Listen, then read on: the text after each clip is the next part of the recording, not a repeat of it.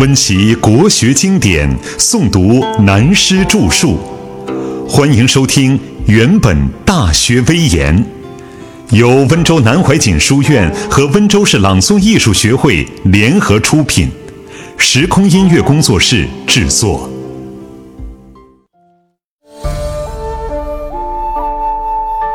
由见物而产生心理偏差的故事。有关第二个“人之其所见物而辟焉”历史故事的事例，也就是孔子所著《春秋》中的旨在责备贤者的第一个历史故事，在左丘明发挥解释孔子的大义《左传》上，所谓“郑伯克段于鄢”，就是最重要的先例。郑庄公的生母武姜，生他大儿子庄公的时候，正在昏迷睡梦中。被惊醒，痛醒了，所以在心理上就有了主观的成见，压根儿就对这个儿子有反感。用后世俗话来说，这真是前世的孽。因此，她钟爱第二个儿子共叔段，她希望老公郑武公把王位传给老二。但当时在宗法传统的习惯上，必须以长子作为王位的继承人。如俗话所说：“皇帝重长子，百姓爱幺儿。”况且庄公从小便很聪明能干，有计谋，当然就顺理成章继位了。可是他的生母心里是很不高兴、很不愿意的。庄公即位以后，做母亲的武姜便要求大儿子庄公封弟弟共叔段到治邑去做地方首长。庄公明白母亲的用心，就对妈妈说：“那个地方地形险要，上代的国叔就死在这个地方。妈妈，您老人家另选一个地方吧。”其实庄公知道这个行政区域很富有，兵精粮足，弟弟去了要造反夺权就难办了，所以对妈妈说假话，故意推脱。这就是亲生母子之间在政治上、权力上勾心斗角，毫无诚意真情存在。武姜不得已为老二要了京邑，庄公只好照办，因此大家就叫老二共叔段为京城大叔。郑国有一位大臣叫寨仲，便对庄公说：“都城过百治，国之害也。”这就是说，你把那么大的、最重要的地区封给弟弟去治理，对国家安全来说是有问题的。同时又说了许多理由。郑庄公听了，半真半假的说：“那是我妈妈姜氏硬要的，我做儿子的能有什么办法？”寨众便说：“这样做，你的妈妈也不会满意的。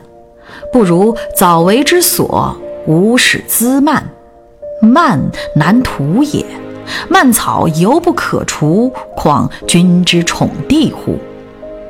庄公便说：“多行不义必自毙，子姑待之。你放心，等着瞧吧。”接着，老二共叔段又另外要求，在郑国的西边和北边的两个大地区一并归到他的范围，这已等于有全国一半的地盘了。宗室的大臣公子吕便对庄公说：“国不堪二，一个国家不能两分。你究竟想怎么做？要把国家交给你弟弟，我们就去报道；不然就应该另有处置。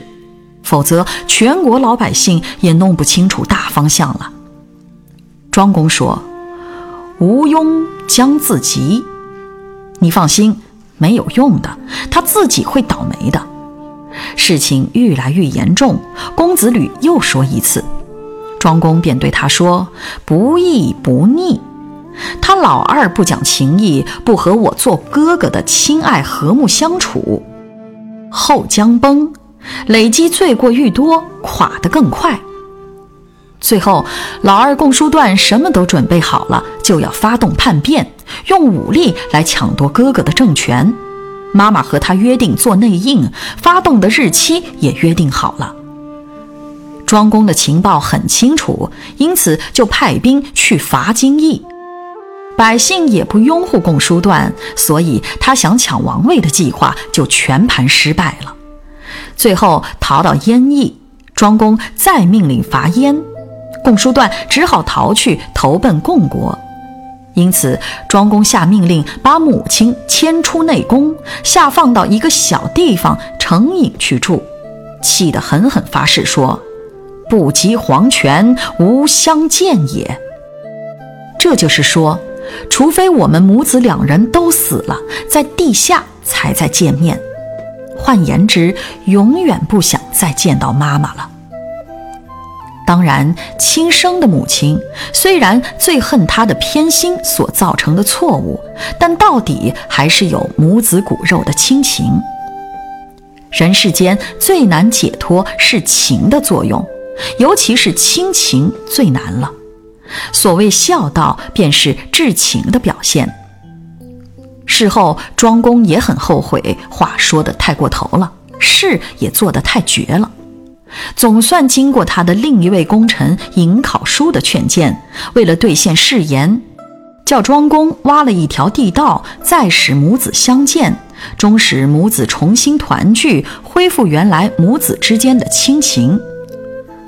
《左传》记到这里，便说。君子曰：“颍考叔，纯孝也。爱其母，师及庄公。孝敬父母是人性爱心最基本的真诚。孝敬自己的父母，又扩充到孝敬别人的父母，这才叫做纯孝。”《左传》的原文很精彩，文字写作的很优美，而且简练小畅。翻成了白话文，反而没有那种淳朴深刻的风味了。我们小时候读它是要朗朗上口，背诵得出来，一辈子都有用处。变成了白话就没有深度了，看过了就会丢掉，很少有再启发作用的价值了。孔子著《春秋》是从他的故国鲁隐公元年，也就是周平王四十九年，亚述帝国灭以色列的那一年开始。换言之，郑庄公出兵打弟弟共叔段，就是发生在这一年的故事。孔子对郑庄公的贬词的要点，只用了一个“克”字，因为一个国家对敌用兵胜利了，才可以叫克。共叔段是他亲兄弟，做哥哥的明明知道他被妈妈娇惯宠坏了，为什么不在事先好好设法教导？至少也应该预先防范处置。但郑庄公却用政治手段故意培养他、放纵他，造成他犯最严重的错误，叫全国的人看清他的不对，又把他当敌人一样出兵去讨伐他，表示自己的了不起。其实郑庄公基本上完全是玩弄手段，制造一个罪过的圈套给弟弟和母亲去钻，因此而赶跑弟弟，甚至在征战中杀了他，还自充好人，是为国家安全，不得已才大义灭亲。这就是阴险奸诈的用心，不但没有兄弟友爱的亲情，对母亲更没有真正的尽孝。为什么不好好事先感化母亲的错误？而且这样做更是大大不合于治国从政的道德，是为后来春秋时期各国的诸侯开启了坏风气的始作俑者。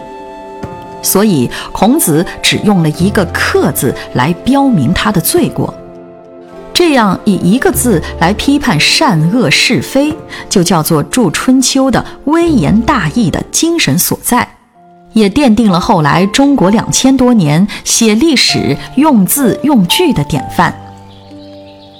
至于对郑庄公母亲的偏心偏爱的过错，孔子不忍心说：“天下有不是的父母而已。”但左丘明却根据孔子的《春秋》秉笔直书，把郑庄公和他的母亲的不能修身齐家的前因后果都记述得清楚，为后人做警惕的榜样。